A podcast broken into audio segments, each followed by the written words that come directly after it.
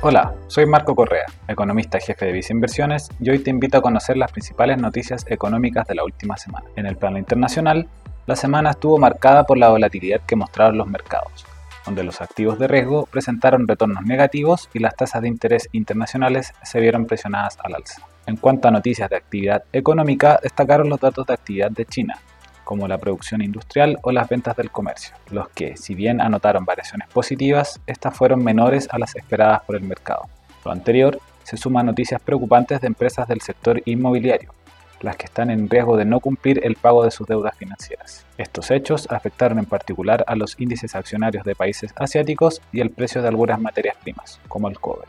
Por otra parte, se publicaron las minutas de la última reunión de política monetaria de la Fed, las que revelaron una mayor preocupación por parte de sus consejeros respecto al control de la inflación en Estados Unidos. Lo anterior produjo que el mercado aumentara su probabilidad de una nueva alza en la tasa de referencia de la Fed, lo que elevó de manera generalizada las tasas de interés. Así, la tasa del Tesoro de 10 años superó el nivel de 4,3%, siendo el más alto desde la gran crisis financiera. En el plano local, destacó la publicación de los datos de cuentas nacionales del segundo trimestre, donde el PIB anotó una caída en 12 meses de menos 1,1%, superando las expectativas, que apuntaban a una variación de menos 1,4%. De todas formas, la demanda interna cayó menos 5,6% en igual periodo, ante un menor consumo de los hogares y una menor inversión.